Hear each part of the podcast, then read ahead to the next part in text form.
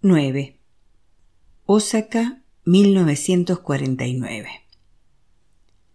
Después de que la familia regresara a Osaka, Hansu puso a Kim a cargo de la recaudación de las cuotas de los propietarios de las tiendas del mercado Tsuruhashi. A cambio de estos pagos, el clan de Hansu daba a los propietarios protección y apoyo. Naturalmente nadie quería pagar estas sumas que no eran insignificantes, pero no había demasiadas opciones. En los casos raros en los que alguien se declaraba pobre o en el que algún idiota se negaba a pagar, Hansu enviaba a otros hombres en lugar de a Kim para solucionar la situación. Para un tendero estos pagos eran una práctica establecida hacía mucho, solo un coste más del negocio. Cualquiera que trabajara para Hansu tenía que dar la imagen adecuada de la organización. Los hombres que trabajaban para él, tanto japoneses como coreanos, se esforzaban por mantener un perfil bajo y evitar cualquier tipo de atención negativa innecesaria. Excepto por su miopía, corregida por sus gruesas gafas, Kim era un hombre de aspecto agradable, humilde, competente y educado. Hansu prefería que Kim se ocupara de la recaudación porque era efectivo y siempre educado. Kim era el envoltorio limpio de un trabajo sucio. Era sábado por la noche y Kim acababa de recaudar los pagos de la semana. Más de sesenta fajos de dinero en efectivo, todos envueltos en papel y marcados con el nombre del negocio. Nadie se había negado a pagar. Cuando se acercó el automóvil aparcado de Hansu, Kim se inclinó ante su jefe que estaba saliendo del coche. Su chofer los recogería más tarde. Vamos a tomar algo, dijo Hansu dando unas palmaditas en la espalda de Kim. Caminaron en dirección al mercado y en el trayecto los hombres con los que se cruzaban no dejaban de inclinarse ante Hansu y él les respondía asintiendo. Sin embargo, no se detuvo con nadie. Voy a llevarte a un sitio nuevo, con chicas guapas, Supongo que te gustará la idea después de vivir tanto tiempo en un granero. Kim se rió sorprendido. Su jefe normalmente no hablaba de esas cosas. Te gusta la casada, lo sé, dijo Hansu mientras caminaba por la estrecha calle comercial. Kim siguió caminando incapaz de responder. La cuñada de Sunya todavía es muy guapa. Su marido ya no puede hacerlo. Cada vez bebe más, ¿ne? Kim se quitó las gafas y limpió los cristales con su pañuelo. Joseph le caía bien y se sentía mal por no defenderlo. Bebía un montón, pero no era un mal hombre. Estaba claro que la gente del barrio todavía lo admiraba. En casa, cuando se sentía bien, ayudaba a los niños con los deberes y les enseñaba coreano. A veces arreglaba máquinas para algunas fábricas cuyos dueños conocía, pero en su condición no podía trabajar regularmente. ¿Cómo es la casa? le preguntó Hanso. Nunca había vivido tan bien, contestó Kim, y era verdad. Las comidas son deliciosas y todo está muy limpio. Las mujeres necesitan un hombre que cuide de ellas, pero me preocupa que estés demasiado unido a la casada. Jefe, he estado pensando en regresar a Corea. No a Daegu, sino al norte. ¿Otra vez con eso? No. Fin de la discusión. No me importa que vayas a esas reuniones socialistas, pero no empieces a creerte esa mierda de regresar a la madre patria. Los líderes de Mindan no son mejores. Al final, en el norte te matarán y en el sur te morirás de hambre. Todos odian a los coreanos que han estado viviendo en Japón, lo sé. Si te vas, no cuentes conmigo para nada. El líder Kim Il-sung luchó contra el imperialismo japonés. Conozco a sus hombres. Algunos puede que se crean el mensaje, pero la mayoría solo quiere el sobre con el sueldo cada semana. La gente importante que vive aquí jamás regresará, ya lo verás. Pero, ¿no te parece que debemos hacer algo por nuestro país? Esos extranjeros están dividiendo la nación en... Hansu puso ambas manos sobre los hombros de Kim y lo miró con seriedad. No has estado con una chica en tanto tiempo que no puedes pensar con sensatez. Sonrió, después se puso serio de nuevo y resopló. Escucha. Conozco a los líderes tanto de la asociación como de Mindan. Los conozco muy, muy bien. Pero Mindan no es más que una marioneta de los americanos. Hansu sonrió a Kim divertido por la sinceridad del joven. ¿Cuánto hace que trabajas para mí? Mm, ¿Tenía doce o trece años cuando me diste el trabajo? ¿Cuántas veces he hablado de política contigo? le preguntó. Kim intentó recordar. Nunca. En realidad no. Soy un hombre de negocios y quiero que tú seas un hombre de negocios. Y siempre que acudas a esas reuniones quiero que pienses por ti mismo y quiero que pienses en tu propio interés. La gente, tanto japoneses como coreanos, está jodida porque sigue pensando en el grupo. Pero esta es la verdad. No existen los líderes benevolentes. Yo te protejo porque trabajas para mí. Si actúas como un idiota y vas contra mis intereses, entonces no podré protegerte.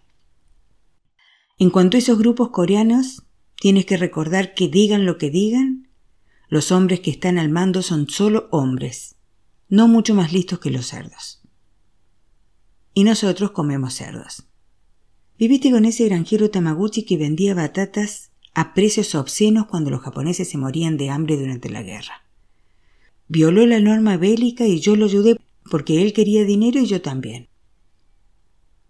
Probablemente cree que es un japonés decente, respetable, incluso un orgulloso patriota. ¿No lo son todos?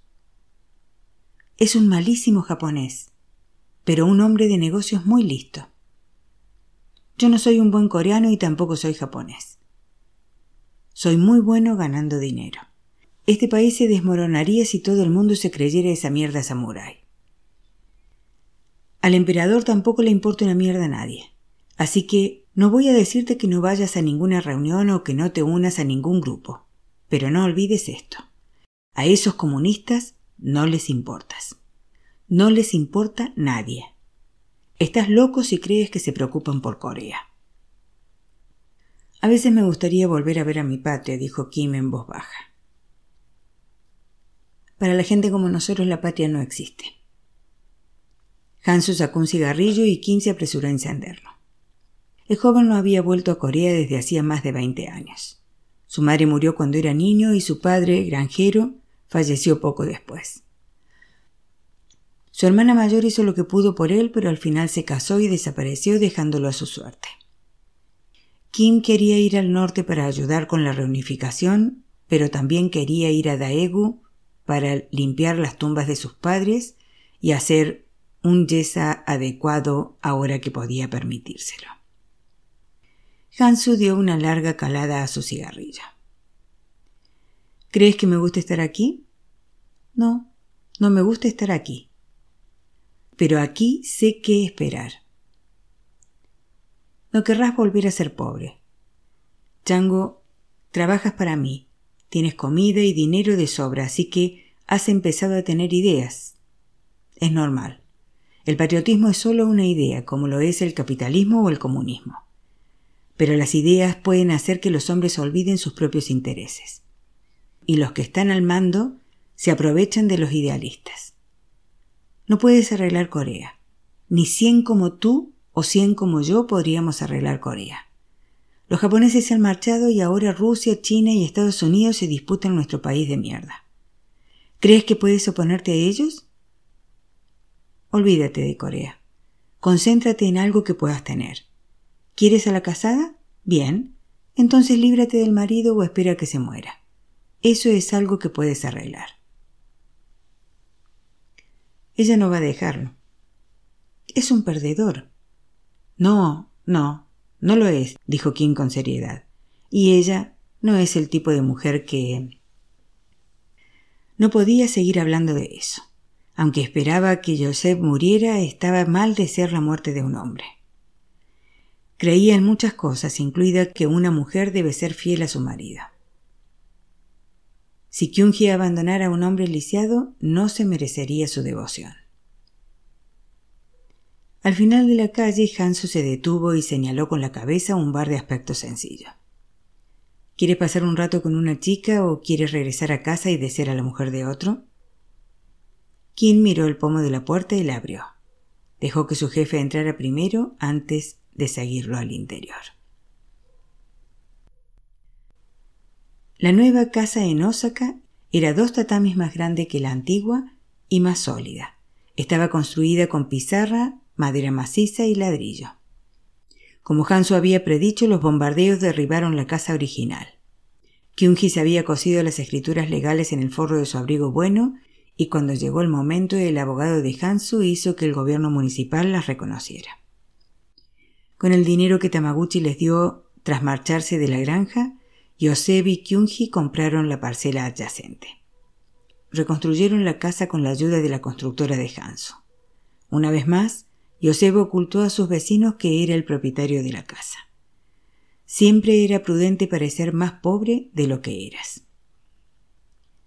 El exterior de la casa era casi idéntico al resto de las viviendas de su calle en Ikaino.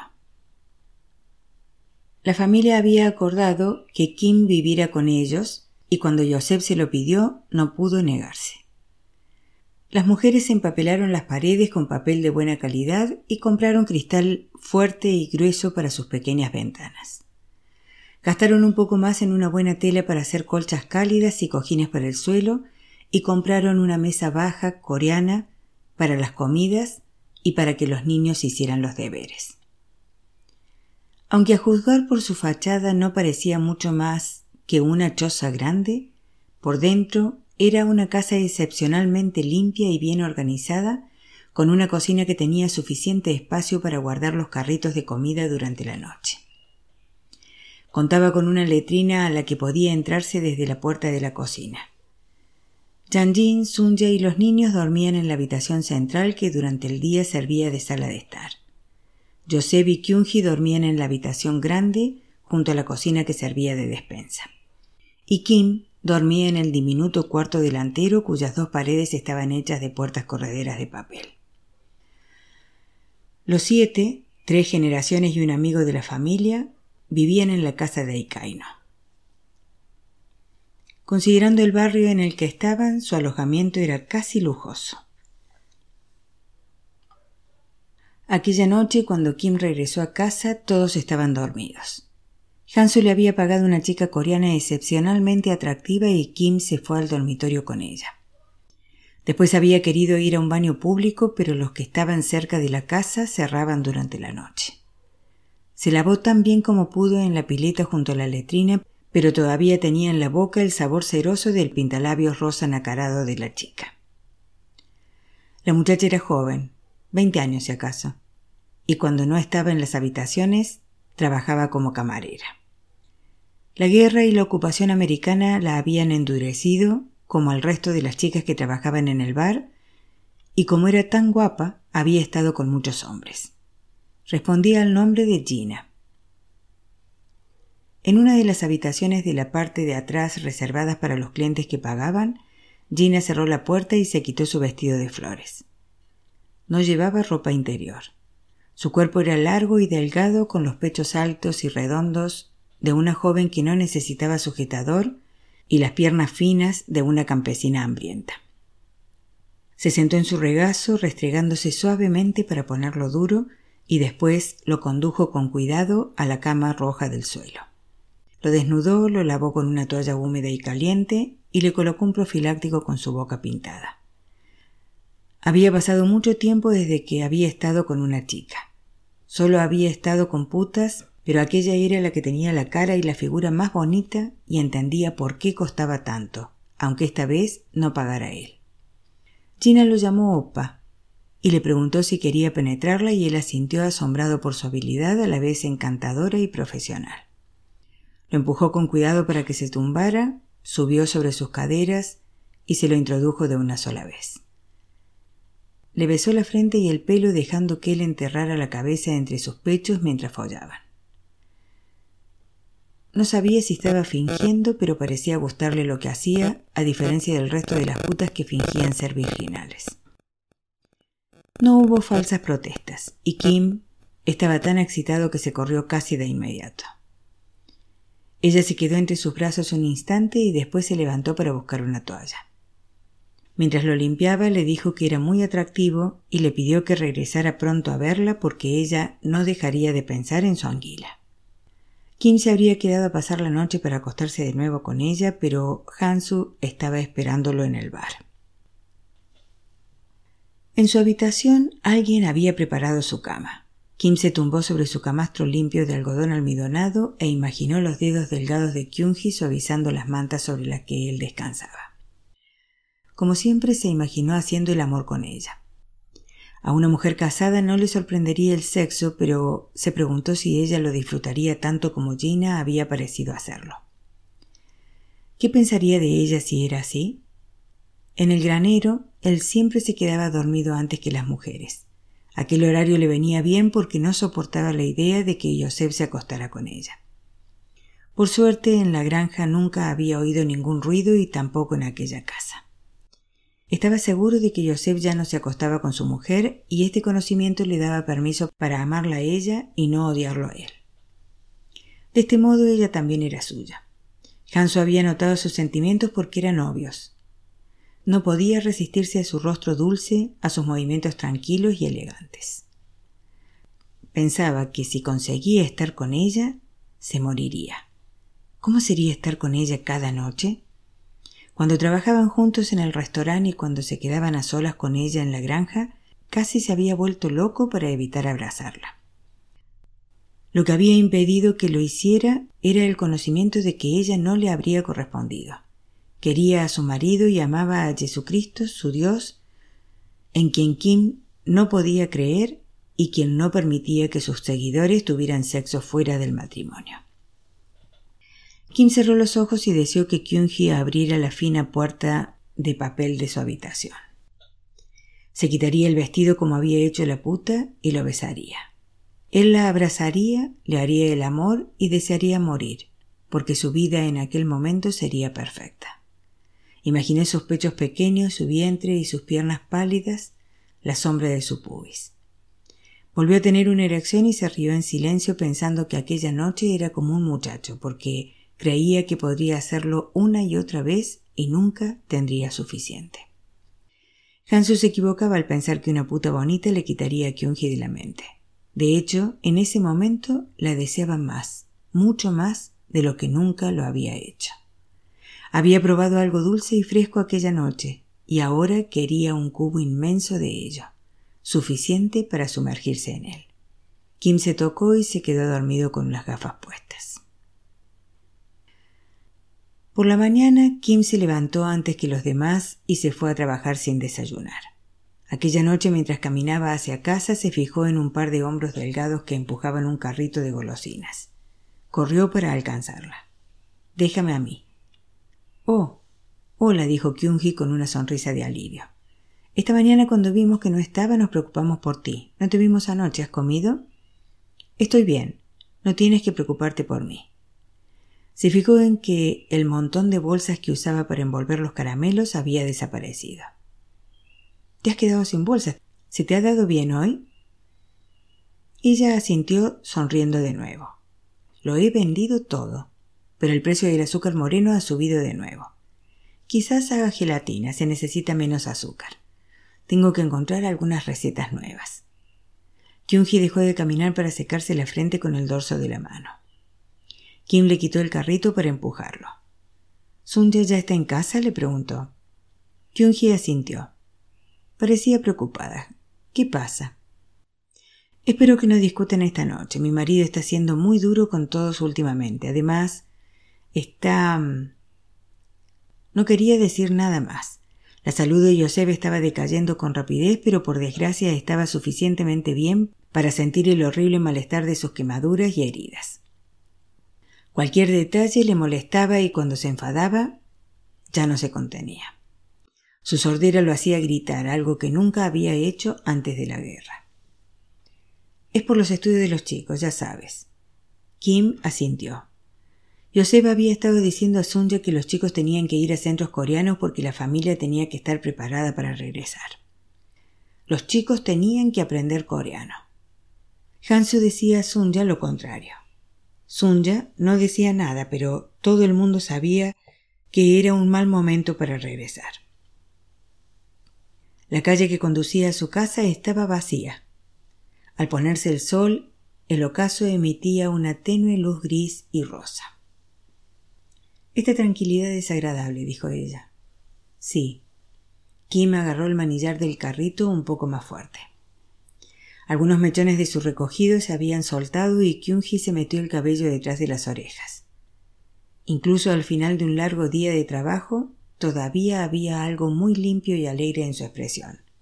Eso no podía ser ensuciado. Anoche gritó a Sunya de nuevo por los de los colegios. La intención de mi marido es buena. Además, sufre mucho dolor. Noah quiere ir a un centro japonés. Quiere ir a la Universidad Waseda, ¿te lo puedes imaginar? Una universidad tan grande como esa. Sonrió orgullosa del gran sueño de su sobrino. Y bueno, Mosasu no quiere ir a ningún colegio. Por supuesto no está claro cuándo podremos regresar, pero los niños tienen que aprender a leer y escribir, ¿no te parece? Kyunji tenía ganas de llorar, pero no sabía por qué. Kim sacó del bolsillo de su abrigo un pañuelo que usaba para limpiar sus gafas y se lo ofreció. Hay muchas cosas que no podemos controlar, le dijo. Ella asintió. ¿Quieres regresar a Corea? Kyunji contestó sin mirarlo a la cara. No puedo creer que mis padres estén muertos. En mis sueños siguen vivos. Me gustaría verlos de nuevo. Pero no puedes volver ahora. Es peligroso. Cuando las cosas mejoren. ¿Crees que eso será pronto? Bueno, ya sabes cómo somos. ¿A qué te refieres? le preguntó.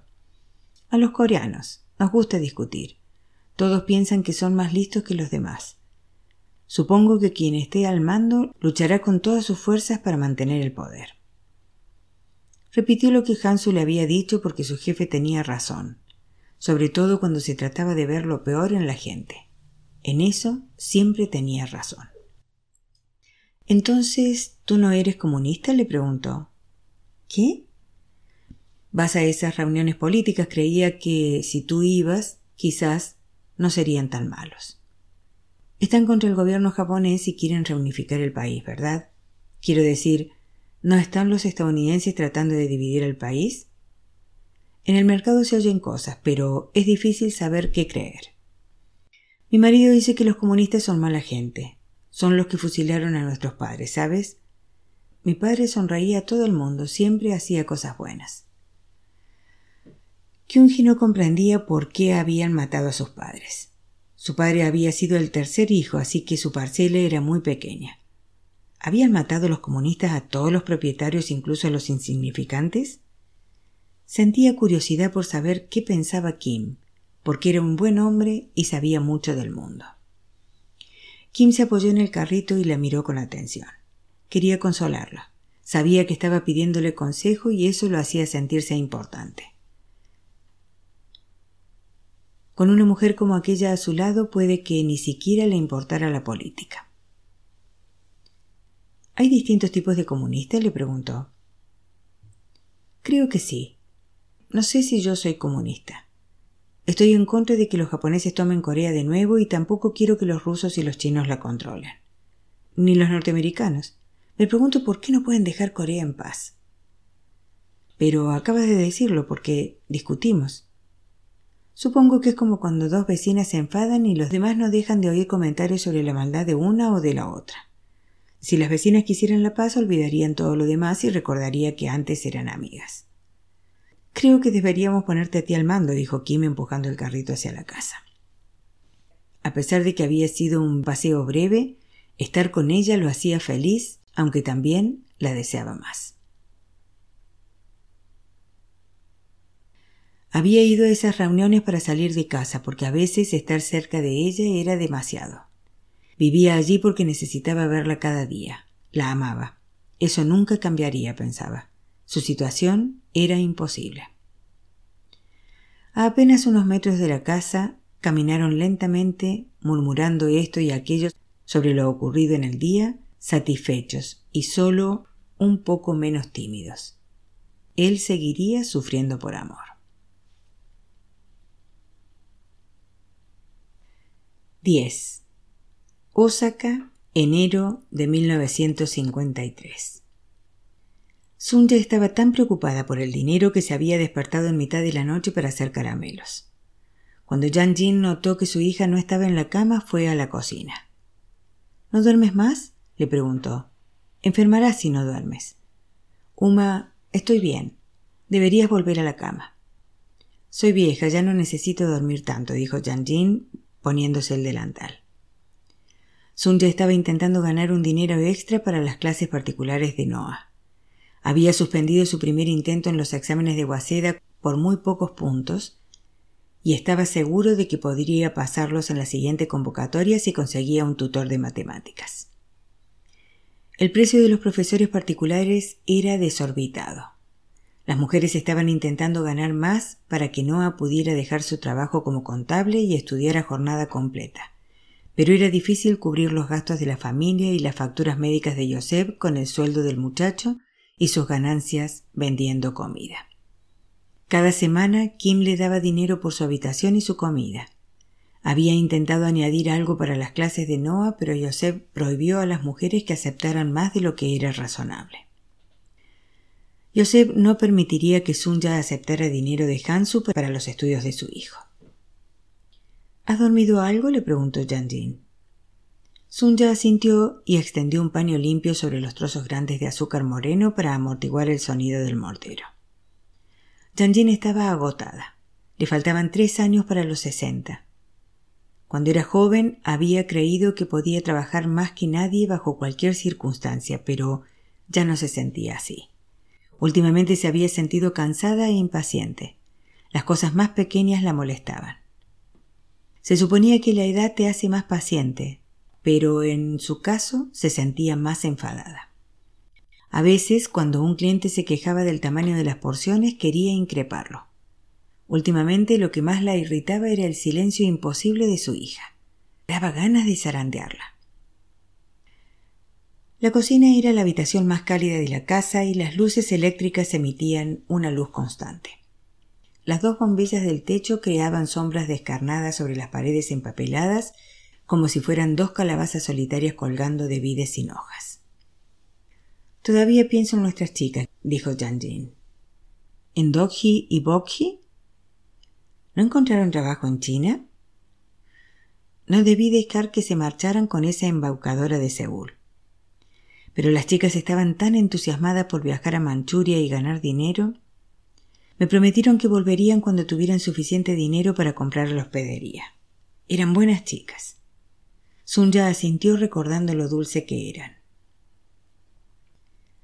Ella ya no conocía gente así. Parecía que la ocupación y la guerra los había cambiado a todos y ahora la guerra en Corea estaba empeorando las cosas. La gente que antes era amable parecía cauta e insensible. Solo quedaba inocencia en los niños más pequeños. Oí en el mercado que las chicas que iban a trabajar en fábricas se las llevaban a otra parte y que tenían que hacer cosas horribles con los soldados japoneses. Janjin hizo una pausa, todavía frustrada. ¿Crees que puede ser verdad? Sun ya había oído las mismas historias y Hansu le había advertido en más de una ocasión que tuviera cuidado con los reclutadores coreanos que trabajaban para el ejército japonés y prometían buenos trabajos que eran falsos. Pero no quería que su madre se preocupara más. Molió el azúcar tan finamente como pudo. ¿Y si se llevaran a las chicas para eso? le preguntó Jin. Uma. No lo sabemos, susurró Sunja. Encendió el fuego de la hornilla y vertió azúcar y agua en la sartén. Fue eso lo que ocurrió. Siento que fue así. Janjin asintió para sí misma. A tu apa le habría apenado mucho saber que hemos perdido la hospedería. Y ahora esta guerra de Corea. No podemos regresar porque el ejército se llevaría a Noah y a Mosasu, ¿verdad? Sunja asintió. No dejaría que sus hijos se convirtieran en soldados. Janjin se estremeció. El aire que se filtraba a través de la ventana de la cocina le aguijoneaba la piel seca y tostada, así que colocó un paño en el alféizar. La anciana se cerró el chaleco desgastado de algodón sobre su pijama. Empezó a moler azúcar para la siguiente remesa mientras Sunja vigilaba la cacerola burbujeante sobre el fuego bajo. Sunja removió la cacerola hasta que el azúcar se caramelizó. Busan comparado con Osaka parecía pertenecer a otra vida. Gyeongdo, su pequeña isla rocosa, se mantenía imposiblemente fresca y soleada en su memoria, aunque no había regresado en veinte años. Cuando Isaac había intentado explicarle el cielo, ella había imaginado el lugar donde nació como el paraíso, una belleza limpia y resplandeciente. Incluso el recuerdo de la luna y de las estrellas de Corea parecía diferente de la fría luna de Japón. Por mucho que se hablara sobre lo mal que estaban las cosas en Corea, para Sunja era difícil imaginar distinto a la preciosa casita que su padre había cuidado tan bien junto al mar vidrioso y verde, el abundante huerto que les había dado sandías, lechugas y calabacines, y el mercado al aire libre donde las delicias nunca se agotaban. Mientras estaba allí, no lo había valorado lo suficiente. Las noticias que llegaban de Corea eran tan terribles cólera, hambre y soldados que raptaban a tus hijos incluso a los niños pequeños, que su exigua vida en Osaka parecía lujosa en comparación, a pesar de sus patéticos intentos de reunir suficiente dinero para enviar a Noah a la universidad. Al menos estaban juntos, al menos podían trabajar para conseguir una vida mejor. La guerra de Corea había estimulado el comercio en Japón y había más trabajo para todos. Los americanos seguían al mando, así que las mujeres podían comprar azúcar y trigo. Aunque Joseph prohibía a Sunya que aceptara dinero de Hansu, cuando gracias a sus contactos Kim encontraba algunos de los escasos ingredientes que las mujeres necesitaban, ellas sabían que no tenían que hacer demasiadas preguntas ni hablar de ello con Joseph. Tan pronto como el caramelo se enfrió en la sartén metálica, las mujeres trabajaron rápidamente para cortarlo en cuadrados iguales. Dokhi solía burlarse de mí por lo desordenada que soy cortando cebolla, dijo Sunja sonriendo, y no podía aguantar lo lentamente que lavaba las ollas de arroz. Cada mañana cuando fregaba el suelo me decía Usa siempre dos trapos para limpiar el suelo. Primero barre, después limpia con un trapo limpio y a continuación dale una pasada con el otro. Dokhi era la persona más limpia que he conocido nunca. Mientras pronunciaba estas palabras, Sunje recordó la cara sencilla y redonda de Dokhi poniéndose seria mientras daba las instrucciones. Sus expresiones, sus maneras y su voz regresaron a su memoria y Sunja, que no rezaba a menudo, oró a Dios en su corazón por las chicas. Rezó para que no se las hubieran llevado los soldados. Isaac solía decir que no podemos saber por qué algunos sufrimos más que otros. Decía que no debemos apresurarnos a juzgar cuando hay otros que están soportando una agonía. ¿Por qué ella se había salvado y las chicas no? ¿Por qué estaba ella en aquella cocina con su madre cuando había tantos muriéndose de hambre en Corea? Isaac solía decir que Dios tenía un plan, y Sunya creía que podía ser cierto, pero eso le daba poco consuelo cuando pensaba en las muchachas. Esas chicas habían sido más inocentes que sus hijos cuando todavía eran muy pequeñas. Cuando Sunja levantó la mirada vio que su madre estaba llorando. Esas chicas perdieron a su madre y después a su padre. Debería haber hecho más por ellas. Intenté ayudarles a casarse, pero no teníamos dinero. El destino de la mujer es sufrir. Debemos sufrir. Sunja sabía que su madre tenía razón, que habían engañado a las chicas. Seguramente estarían muertas. Le puso la mano en el hombro. El cabello de la anciana era casi todo gris y durante el día llevaba el anticuado recogido en la nuca. Era de noche y la escasa trenza gris colgaba en su espalda. Los años de trabajo al aire libre habían arrugado su bronceado rostro ovalado llenando su frente y su boca de profundas ranuras. Durante tanto tiempo como podía recordar, su madre había sido la primera en levantarse y la última en irse a la cama. Incluso cuando las chicas ya trabajaban con ellas, su madre había trabajado tanto como la más joven. Nunca había hablado mucho, pero al hacerse mayor tenía mucho más que decir. Sunja nunca sabía de qué hablar. Uma, ¿te acuerdas de cuando recogíamos las patatas con apa? Las preciosas patatas de apa. Eran gordas y blancas y estaban buenísimas cocinadas en las brasas. No he comido patatas tan buenas desde entonces. Chanjin sonrió. Habían vivido épocas felices. Su hija no había olvidado a Juni, que había sido un padre maravilloso. Habían muerto muchos de sus bebés, pero habían tenido a Sunya. Ella todavía la tenía. Al menos los chicos están a salvo. Quizás es por eso por lo que estamos aquí. Sí, quizás es por eso por lo que estamos aquí.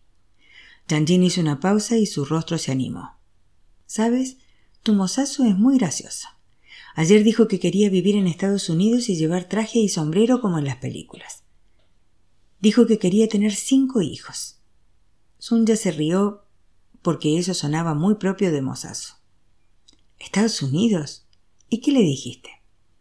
Le dije que me parecía bien siempre que venga a visitarme con sus cinco hijos. La cocina olía a caramelo y las mujeres trabajaron hasta que la luz del sol inundó la casa.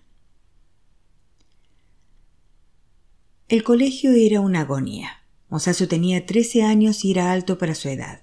Tenía los hombros anchos y los brazos musculados y parecía más masculino que alguno de sus profesores.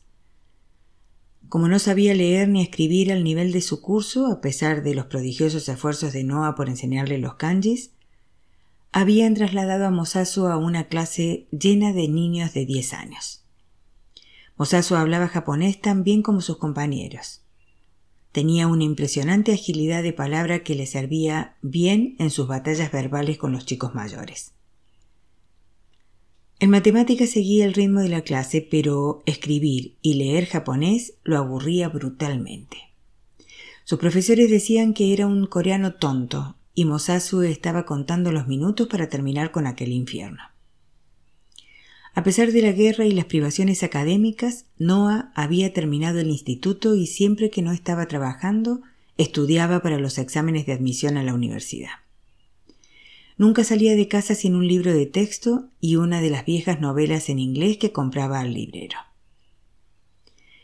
Seis días a la semana Noah trabajaba para Hoji, un alegre japonés que era propietario de la mayoría de las casas de su vecindario. Se rumoreaba que Hoji era parte burakumín o coreano, pero nadie hablaba demasiado de su humilde linaje porque era el casero de todo el mundo. Era posible que el rumor mezquino de que no era un japonés puro hubiera sido extendido por un inquilino descontento, pero a Hoji no parecía importarle. Como su contable y secretario, Noah llevaba sus libros en un orden excelente y escribía las cartas a los departamentos municipales en su nombre con un hermoso japonés. A pesar de sus sonrisas y bromas, Hoji era despiadado cuando se trataba de conseguir el dinero del alquiler. Pagaba muy poco a Noah pero el muchacho no se quejaba. Podría haber ganado más dinero trabajando para coreanos en el negocio del pachinko o en los restaurantes yakiniku, pero Noah no quería eso. Quería trabajar en una empresa japonesa y tener un trabajo de oficina. Como casi todos los empresarios japoneses, Hoji normalmente no contrataría coreanos, pero su sobrino era profesor de Noah en el instituto y lo había recomendado como su alumno más brillante. Por la noche Noah ayudaba a Mosasu con sus deberes, aunque ambos sabían que era inútil, porque Mosasu no tenía interés en memorizar los kanjis. Como su sufrido tutor, Noah se concentró en enseñar a su hermano a sumar y a escribir lo básico. Con destacable paciencia, nunca se enfadaba cuando Mosasu salía mal parado en los exámenes. Noah sabía cómo era el colegio para los coreanos. La mayoría lo dejaban y él no quería eso para Mosasu, así que no se concentraba en las notas de los exámenes. Incluso pedía al tío Yosef y a su madre que evitaran enfadarse con las notas del pequeño. Decía que el objetivo era conseguir que las habilidades de Mosasu fueran superiores a la de la media de los trabajadores. Si Noah no se hubiera esforzado tanto con él, Mosasu habría hecho lo que hacían casi todos los chicos coreanos del barrio en lugar de ir al colegio. Buscar chatarra para venderla, reunir comida podrida para los cerdos que criaban las madres en sus casas, o peor, meterse en problemas con la policía por delitos menores. Después de ayudar a Mosasu, Noah estudiaba inglés con un diccionario y un libro de gramática. En ese momento se cambiaban los papeles y Mosasu, que estaba más interesado en el inglés que en el japonés o el coreano, ayudaba a su hermano a aprender nuevo vocabulario haciendo ejercicios con palabras y frases inglesas. En el horrible colegio local, Mosasu se quedaba solo durante el almuerzo y el recreo. Había cuatro coreanos más en la clase, pero todos usaban sus nombres japoneses y se negaban a hablar de sus raíces, sobre todo en presencia de otros coreanos. Mosasu sabía con certeza quiénes eran, porque vivían en su calle y conocía a sus familias.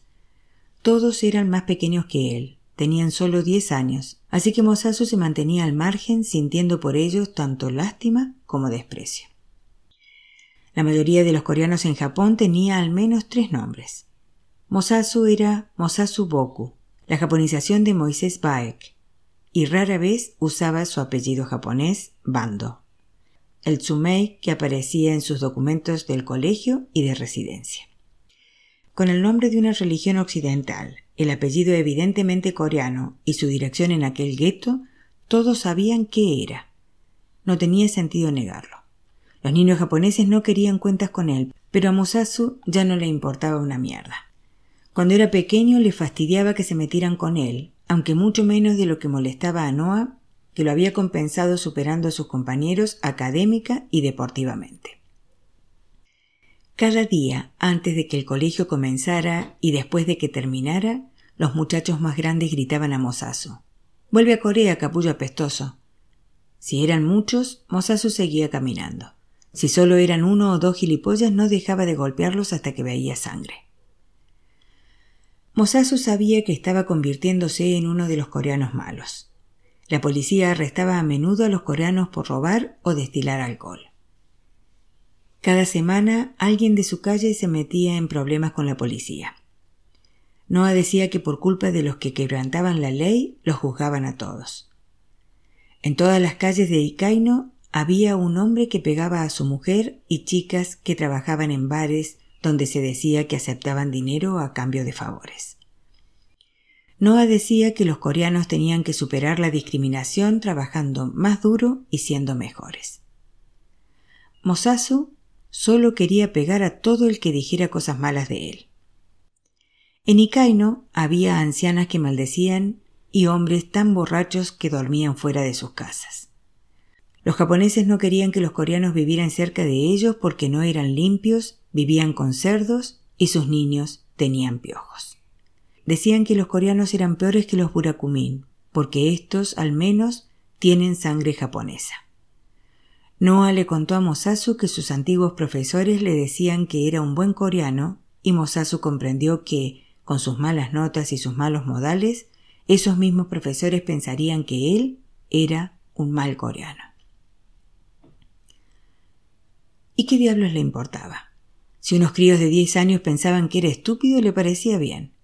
Si pensaba que era un violento, le parecía bien. Si era necesario, le arrancaría todos los dientes de la boca. ¿Creen que soy un animal?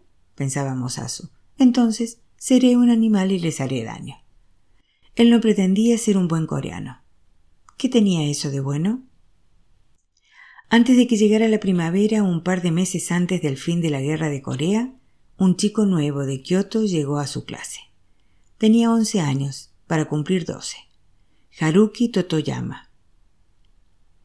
Era un niño pobre, estaba claro por su uniforme desgastado y sus zapatos cutres. Además era flaco y miope. El chico tenía la cara pequeña y triangular y los demás lo habrían aceptado si alguien no hubiera dicho que vivía en la calle que limitaba con el gueto coreano. El rumor de que Haruki era Burakumin se extendió rápidamente, aunque no lo era. Entonces se descubrió que el hermano pequeño de Haruki tenía la cabeza con forma de melón. A pesar de ser japonesa, la madre de Haruki no había conseguido encontrar un lugar mejor para vivir porque muchos de los caseros japoneses pensaban que su familia estaba maldita. Haruki no tenía padre, su ausencia habría sido comprensible si hubiera muerto luchando en la guerra, pero la verdad era que cuando su hermano nació, el padre echó un vistazo al niño y se largó. A diferencia de Mosasu, Haruki quería encajar y se esforzaba mucho, pero ni siquiera los niños más pobres le daban una oportunidad. Lo trataban como un animal enfermo. Los profesores que seguían el ejemplo de los líderes estudiantiles mantenían las distancias con Haruki. El niño nuevo había esperado que aquel colegio fuera diferente del antiguo en Kioto, pero veía que allí tampoco tendría una oportunidad. En el almuerzo Haruki se sentó al final de la mesa. Tenía dos asientos vacíos a cada lado, como un paréntesis invisible mientras el resto de los niños, de uniformes oscuros, se apiñaban como una tensa hilera de granos de maíz negro. Mosasu, que siempre se sentaba solo, observó al niño nuevo que de vez en cuando intentaba hablar con el resto, aunque por supuesto nunca recibía una respuesta. Después de un mes así, Mosasu habló con él en el aseo de los chicos. ¿Por qué intentas caerle bien? le preguntó. ¿Qué otra opción tengo? contestó Haruki. Puedes decirle que se vayan a la mierda y seguir con tu vida, como yo. ¿Y qué tipo de vida tienes tú? le preguntó Haruki. No pretendía ser antipático, solo quería saber si había una alternativa. Mira, a veces, cuando no caes bien a la gente, no es culpa tuya. Mi hermano me lo dijo. ¿Tienes un hermano? Sí, trabaja para Joji, ¿sabes? El casero. ¿Tu hermano es el muchacho de las gafas? le preguntó Haruki. Hoji también era su casero. Mosasu asintió con una sonrisa. Estaba orgulloso de Noah, que causaba una estupenda impresión en el vecindario. Todos lo respetaban. Será mejor que regrese a clase, dijo Haruki. Me meteré en problemas si llego tarde. Eres un cagón, le espetó. ¿De verdad te importa que te echen una bulla de mierda? El profesor Kara es incluso más cagón que tú. Haruki tragó saliva. Mosasu continuó. Si quieres, dejaré que te sientes conmigo durante el recreo.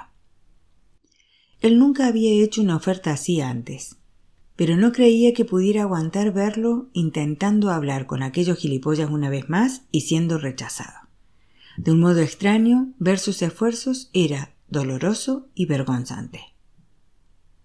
¿De verdad? dijo Haruki sonriendo. Mosasu asintió, y ni siquiera de adultos olvidaron cómo se hicieron amigos.